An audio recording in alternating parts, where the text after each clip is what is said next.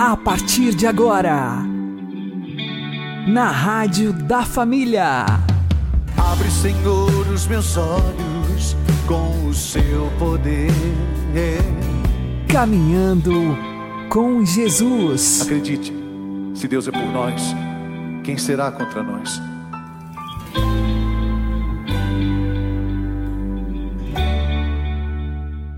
Olá, meu querido irmão, minha querida irmã, ouvintes da Rádio Regional Esperança. Eu sou João Cláudio e este é o programa Caminhando com Jesus. Oremos. Inspirai, ó Senhor, as nossas ações e ajudai-nos a realizá-las para que em vós comece e para vós termine tudo aquilo que fizermos. Por Cristo Senhor nosso. Amém. Santíssima Virgem Maria, Mãe de Deus, rogai por nós. Castíssimo São José, patrono da Igreja, rogai por nós. O casamento, assim como nasce do amor, alimenta-se continuamente de amor. O princípio vital do matrimônio é um amor chamado a crescer até sua idade madura. Pois bem, quais são então os fatores que alimentam e fortalecem o amor conjugal? O primeiro fator é o próprio Deus, com sua graça sacramental. Deus é o principal interessado em que a família humana, saída de suas mãos santíssimas, se desenvolva e cumpra o fim para o qual foi pensada.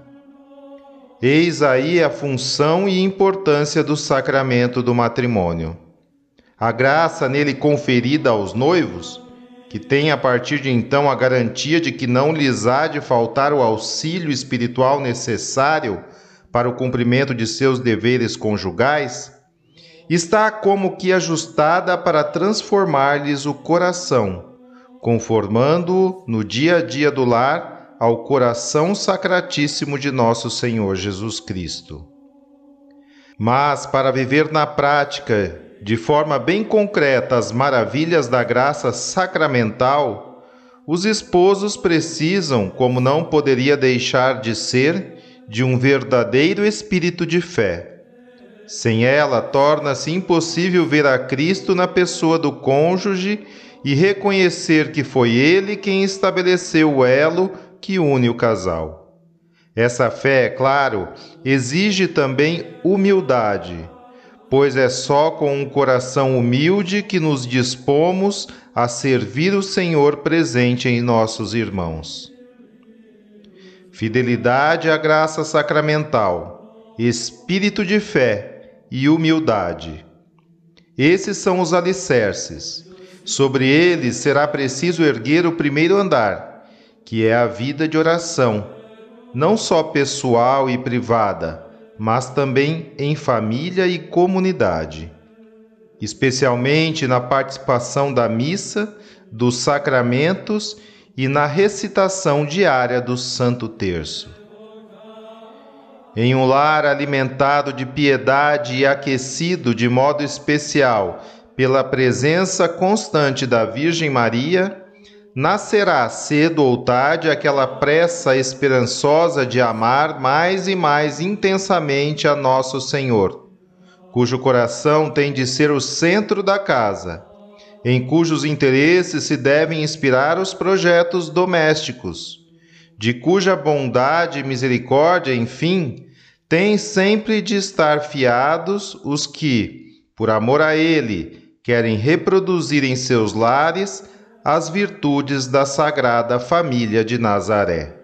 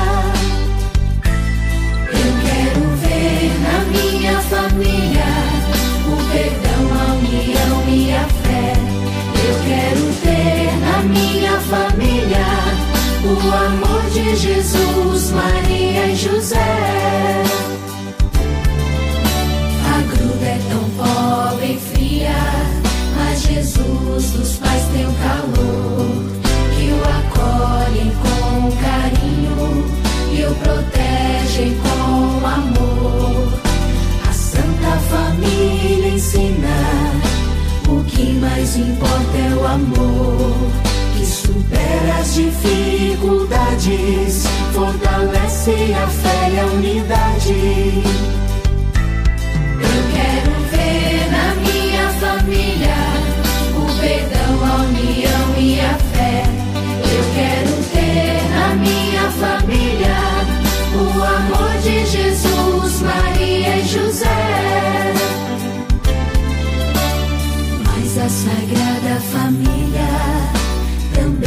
precisou fugir.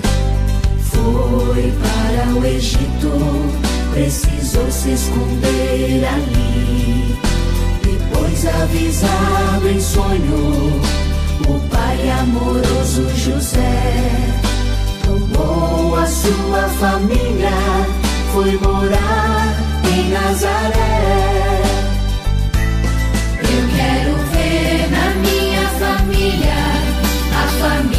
Família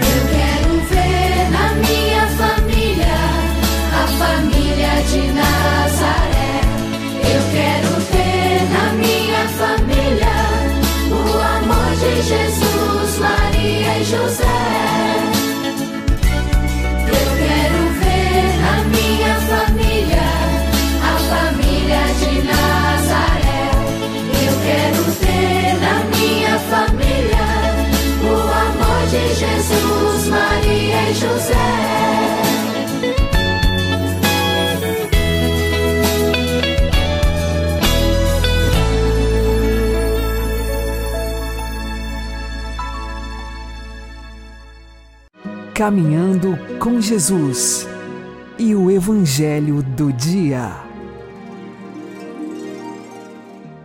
O Senhor esteja conosco, Ele está no meio de nós. Proclamação do Evangelho de Jesus Cristo segundo Mateus. Glória a vós, Senhor. Naquele tempo disse Jesus: Ai de vós, mestres da lei e fariseus hipócritas! Vós sois como sepulcros caiados. Por fora parecem belos, mas por dentro estão cheios de ossos de mortos e de toda podridão. Assim também vós, por fora pareceis justos diante dos outros, mas por dentro estáis cheios de hipocrisia e injustiça. Ai de vós, mestres da lei e fariseus hipócritas! Vós construís sepulcros para os profetas e enfeitais os túmulos dos justos, e dizeis: Se tivéssemos vivido no tempo de nossos pais, não teríamos sido cúmplices da morte dos profetas. Com isso, confessais que sois filhos daqueles que mataram os profetas. Completai, pois, a medida de vossos pais.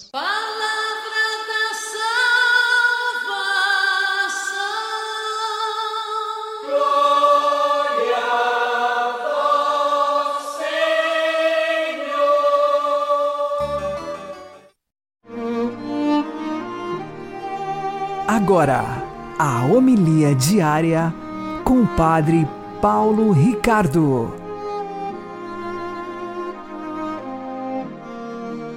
Meus queridos irmãos e irmãs, o Evangelho de hoje é um Evangelho onde Jesus, Deus de amor, cheio de bondade e caridade, enfrenta os fariseus chamando-os de hipócritas.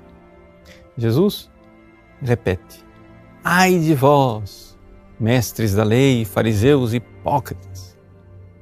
Ai de vós, mestres da lei, fariseus hipócritas. E fala palavras muito duras. Das palavras mais duras que Jesus tenha dirigido a alguém nos evangelhos. Isso deve nos deixar um pouco espantados, talvez, porque, afinal, Jesus, manso e humilde de coração, como é que a mansidão, a bondade, a caridade infinita podem eh, ornar, digamos assim, podem entrar em sintonia com essas palavras tão duras, tão urgentes. Pois bem, o que acontece é que é exatamente esse coração cheio de caridade que não pode ficar em silêncio. Veja, aqui Jesus sabe o que está no coração do homem. Essa frase é tirada lá do Evangelho de São João. Não era necessário que ninguém lhe ensinasse, ele sabia o que estava no coração do homem. Então, quando alguém cheio de amor repreende uma pessoa, ainda mais Jesus, que sabia perfeitamente né, o que há no coração das pessoas, aqui nós temos que entender que existem duas caridades. Uma caridade para com o pecador, para que ele se envergonhe. Aqui Jesus está tirando as máscaras. Tirando a máscara dos doutores da lei, dos fariseus, porque hipócritas, hipocrités quer dizer personagem. Ou seja, um personagem justo e cheio de piedade por fora, mas podre por dentro. Jesus desmascarando, fazendo-os passar esta vergonha, está aqui sendo caridoso, para que eles se convertam e se salvem. Essa é a primeira caridade. A primeira caridade para com o pecador na esperança de que ele mude. Veja, isso não quer dizer que nós tenhamos a obrigação de corrigir todos os pecadores o tempo todo de qualquer coisa que a gente veja. Não, não é isto. Jesus aqui, ele sabe perfeitamente, ele vê os corações e ele sabe o que ele pode alcançar com essa repreensão. Nós também devemos imitar e devemos oportunamente repreender outras pessoas. Mas é necessário um discernimento e um ato de prudência. Segunda caridade que Jesus está realizando ao repreender tão duramente os doutores da lei e os fariseus é para com os circunstantes. Porque existem situações em que é verdade, eu não vou converter aquela pessoa. Ou seja, Jesus que vê os corações podia ver, e de fato, infelizmente, parece que viu, que alguns daqueles fariseus e doutores da lei não iriam se converter. Mas, por amor, por amor às pessoas que estavam ouvindo, por amor a nós que ouviríamos ao longo dos séculos estas palavras que ecoam e pedem conversão, Jesus diz essas palavras para que verdadeiramente nada fique perdido. E então, aqueles que não se converteram sejam ocasião de conversão para os que ouviram e se converteram. Então, enxerguemos no Evangelho de hoje que existe uma dupla caridade no corrigir e repreender.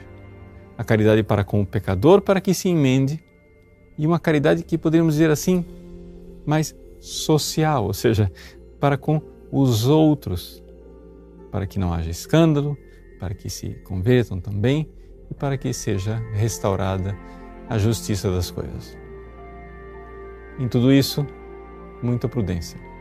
É necessário um discernimento, porque afinal,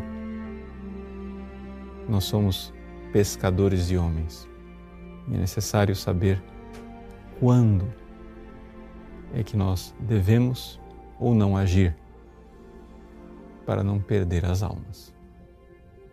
Deus abençoe você. Em nome do Pai, e do Filho e do Espírito Santo.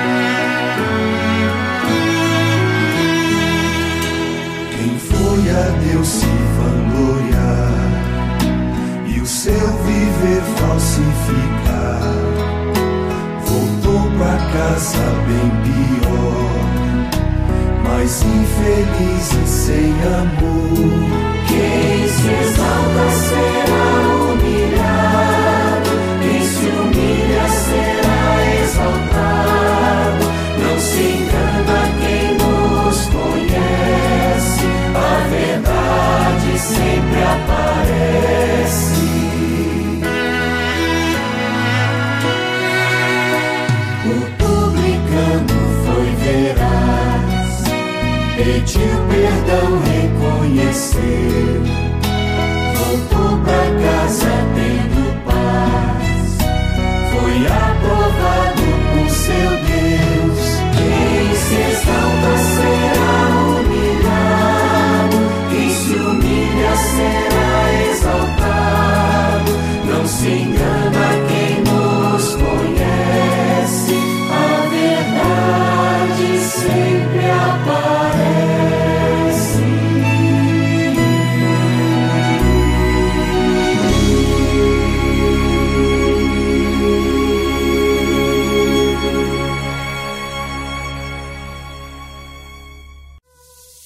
Agora você ouve o Catecismo da Igreja Católica. Os evangelhos referem em dois momentos solenes, no batismo e na transfiguração de Cristo, a voz do Pai, que o designa como seu Filho muito amado. Jesus designa-se a si próprio como o Filho único de Deus, afirmando por este título a sua pré-existência eterna. E exige a fé no nome do Filho único de Deus. Esta profissão de fé cristã aparece já na exclamação do centurião diante de Jesus crucificado. Verdadeiramente este homem era o Filho de Deus. Porque somente no mistério pascal o crente pode dar pleno significado ao título de Filho de Deus. É depois da ressurreição que a filiação divina de Jesus aparece no poder da sua humanidade glorificada. Segundo o Espírito Santificante, pela sua ressurreição de entre os mortos, ele foi estabelecido como Filho de Deus em poder. E os apóstolos poderão confessar: Nós vimos a sua glória, Glória que lhe vem do Pai como Filho único, cheio de graça e de verdade.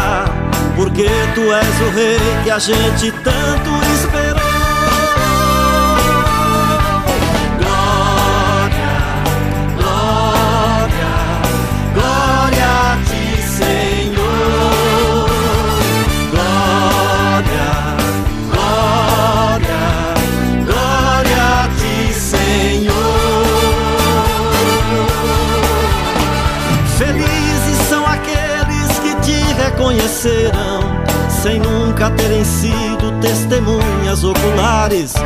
Felizes somos nós, porque tu és o pão que a gente repartiu em nossas mesas e altares.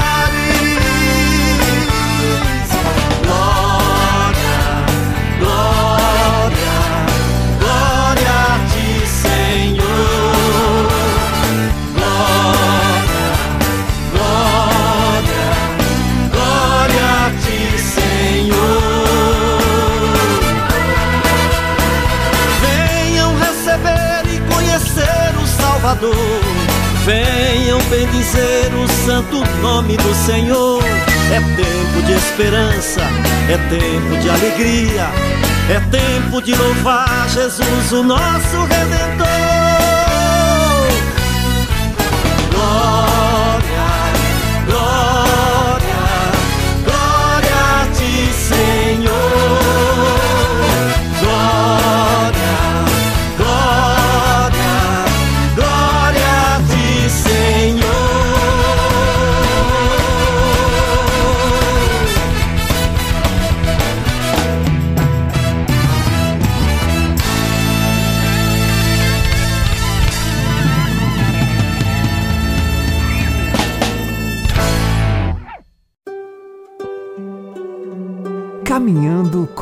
Jesus e o Santo do Dia. Meus queridos irmãos e irmãs, com grande alegria celebramos hoje a memória de São Luís, rei de França. Para nós é importante refletirmos a respeito deste santo monarca num tempo em que, miseravelmente, parece que as pessoas que estão no poder se afastam cada vez mais do Evangelho, cada vez mais da verdade de Cristo. Quem foi o grande São Luís? Nós estamos falando aqui do rei da França, Luís IX. Né? Ele viveu na Idade Média e no século 13, ou seja, 1200 e alguma coisa, né? ele é, ascendeu ao trono francês com 12 anos de idade. Né? São Luís tinha sido criado desde pequenino pela sua mãe, a rainha Branca de Castela, como um, um homem muito piedoso, né? é, voltado para Deus, ele rezava desde de pequenino, grandes devoções, grande é, devoção à Santíssima Eucaristia, foi realmente educado dentro da melhor educação católica. Acontece que é, o seu pai, né, voltando de uma batalha contra os cátaros no, rei da, no, no sul da França. Né? O pai dele chamava-se Luís também, Luís VIII. Terminou morrendo com 40 anos de idade, bastante novo. Então, pois bem, o pai, antes de é, morrer, então deu orientação à rainha, né? a rainha Dona Branca, que cuidasse do filho, ela iria reger, né? o, o reino mas que o filho deveria ser levado imediatamente a Rennes, onde os reis da França eram ungidos como rei, para que ele então assumisse como rei da França. E assim ele foi, rei com 12 anos de idade. Quem governava era a mãe, né, uma mulher de grande virtude, mas ali ele já foi encaminhado para o casamento, para cumprir a sua missão de rei, etc, etc. Quando chegou aos 20 anos, ele então finalmente assumiu o governo eh, do rei da França. Casado, ele teve 11 filhos. Né? E é interessante nós notarmos como este homem era um homem que verdadeiramente, primeiro, uma alma enormemente católica. Quando ele ia se confessar, ele não deixava que o padre o chamasse de majestade, porque ali ele dizia: Aqui eu sou filho e o padre é um pai. Ele se ajoelhava na frente do padre e ele mesmo levava um flagelo para que depois da confissão o padre o açoitasse. Vejam a fé deste homem, que sabia que ele, como monarca, ele, como rei, tinha uma responsabilidade muito grande pela salvação das almas dos seus súditos. Ou seja, ele não era somente pai dos seus doze filhos, encarregado de levar seus doze filhos ao céu, mas ele também precisava administrar a justiça para que no reino houvesse paz, harmonia, tranquilidade para as almas poderem ser salvas. Não dar espaço né, a aquilo que destruía o tecido da sociedade. Na época, né, na França, havia uma heresia tremenda que destruía o tecido da sociedade, que eram os cátaros. Os cátaros é, eram uma heresia é, religiosa, mas que tinha consequências sociais tremendas. Por quê? Porque os cátaros, eles é, condenavam os juramentos. Ora, toda a sociedade feudal, ela estava pendurada em juramentos de aliança. Por quê? O que é, um juramento? Um juramento é uma aliança que nós fazemos uns com os outros. Eles faziam alianças entre si para o bem comum. Agora, de repente, né, o juramento não vale mais. Então, quer dizer, não tem mais fidelidade. Você não tem mais fidelidade a nada e nem a ninguém. Se isso não se parece com a nossa sociedade atual, o que é que nós vivemos hoje na nossa sociedade? O que é que deveriam ser os políticos inspirados por São Luís? Deveriam ser homens, mulheres de Deus que estão preocupados em manter a paz e a ordem na sociedade, a justiça, né? e para que todos tivéssemos uma aliança uns com os outros para o bem comum. E o bem comum, o bem maior, é a salvação de nossas almas. Mas o que é que nós vemos nos nossos políticos? Um pouco caso pela salvação das almas. Como é que. Eu não entendo como é que alguns políticos podem dormir em paz, colocar sua cabeça nos travesseiros em paz, sabendo que, pelas suas políticas, por exemplo, tantas crianças estão sendo pervertidas nas escolas e terão as suas almas né, definitivamente perdidas. Porque jamais encontrarão a verdade de Deus e jamais encontrarão a salvação por causa das perversões que as escolas estão ensinando. Ou seja, o que nós temos hoje na sociedade é exatamente o contrário de São Luís. São Luís, que sabia que tinha a missão de, como político, dar condições de o povo encontrar, pelo caminho da igreja, dos sacramentos, da pregação, o caminho do céu, a salvação eterna, aqui nós temos o contrário nós temos políticos que estão querendo não o bem comum, querem o seu bem próprio. Por cima do bem. da salvação da alma de milhões e milhões de crianças, onde as famílias vão sendo desfeitas, onde a sociedade vai se desencontrando. São Luís, pelo contrário, grande, soberano, soube ser pai. Né? Os conselhos que São Luís deu antes de morrer ao seu filho, que seria o futuro rei, são conselhos extraordinários que, assim, dá para qualquer um pegar aquilo e meditar. Né? Procure na, na, na, internet né? conselhos de São Luís ao seu filho. Você vai encontrar né? o texto deste rei extraordinário que sabia qual era o grande mal que afligia a humanidade. Uma vez, ele falando com um dos seus amigos fiéis e conselheiros, ele perguntou: né? Joinville, o que preferes?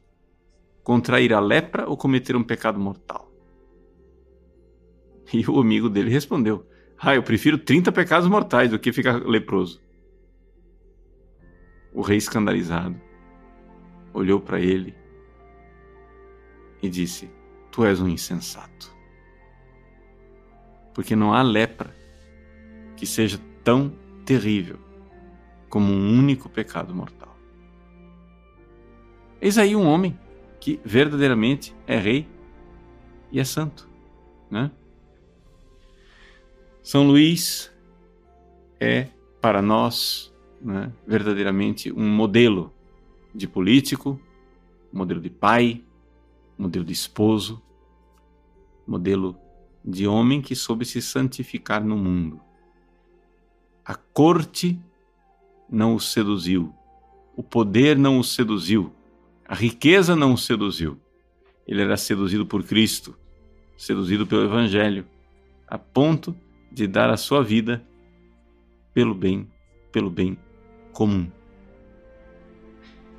Quando ele, participando de, da cruzada, né, ele, foi, ele foi em duas cruzadas, ele finalmente é, morreu na África, ele vendo que estava morrendo,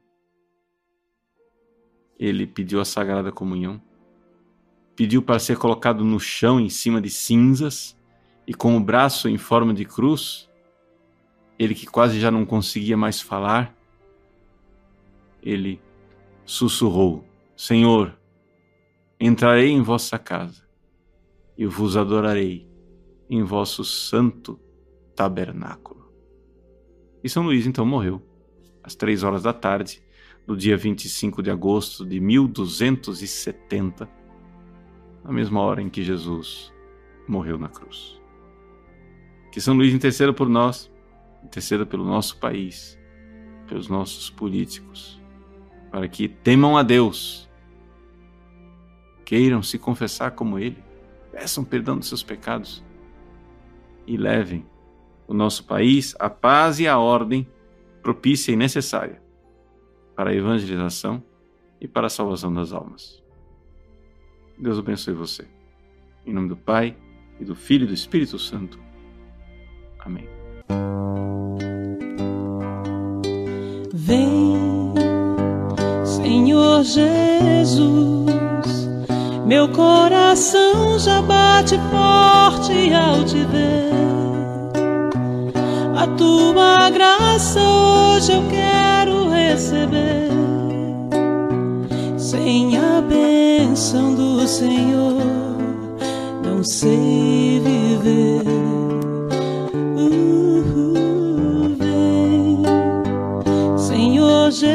Jesus, olhar o povo ao teu faz lembrar a multidão lá no caminho a te esperar. Vem, ó Santo de Israel, passar também neste lugar.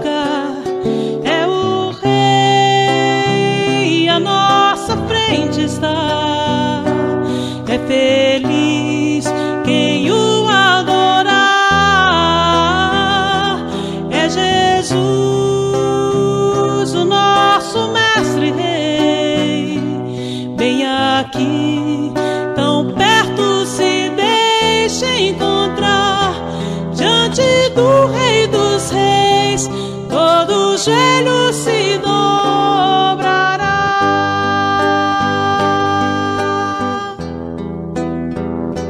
Diante do Rei dos Reis, todo joelho se dobrará.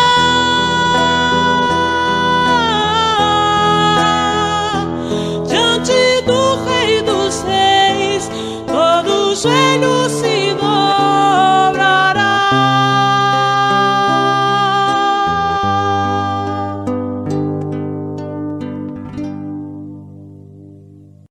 Você está ouvindo na Rádio da Família. Caminhando com Jesus. Peçamos a intercessão de São Luís pela conversão dos nossos governantes dos três poderes, executivo, legislativo e judiciário, para que deixem de lado toda soberba, vaidade e egoísmo, e que sejam humildes para dialogar, caridosos para buscar o bem comum e sábios para enxergar e viver na verdade, abrindo mão de toda e qualquer ideologia. Que eles sejam tementes a Deus e governem de acordo com os princípios e valores cristãos, preocupados com a salvação das almas do nosso povo. Amém. São Luís, rogai por nós. Uma boa noite a todos, que Deus abençoe vocês e continuemos caminhando com Jesus. Eu pensei que podia viver por mim mesmo. Eu pensei que as coisas do mundo não iriam me derrubar. O orgulho tomou conta do meu ser. E o pecado devastou o meu viver.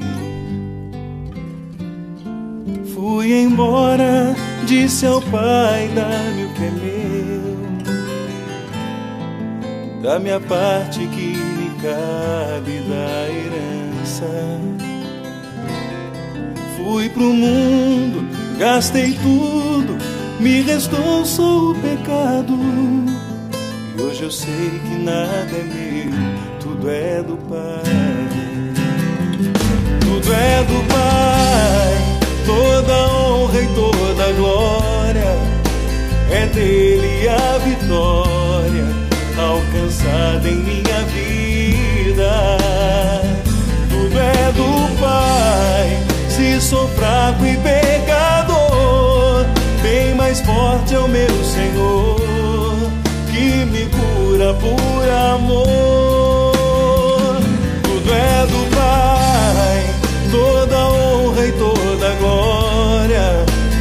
Dele a vitória alcançada em minha vida.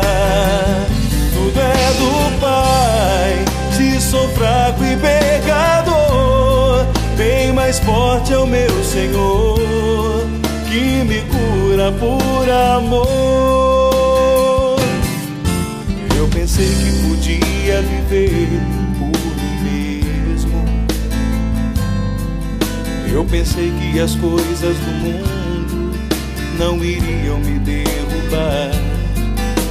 O orgulho tomou conta do meu ser. E o pecado devastou o meu viver. Fui embora, disse ao pai: dá-me o que é meu da minha parte que me cabe da herança. Fui pro mundo, gastei tudo, me restou só o pecado. Hoje eu sei que nada é meu, tudo é do Pai. Tudo é do Pai, toda honra e toda glória é dele a vitória alcançada em minha vida. Tudo é do Pai, se sou fraco e pecador, bem mais forte é o meu Senhor que me cura por amor. Tudo é do Pai, toda honra e toda glória é dele a vitória alcançada em minha vida. Tudo é do Pai, se sou fraco e pecador, bem mais forte é o meu Senhor que me cura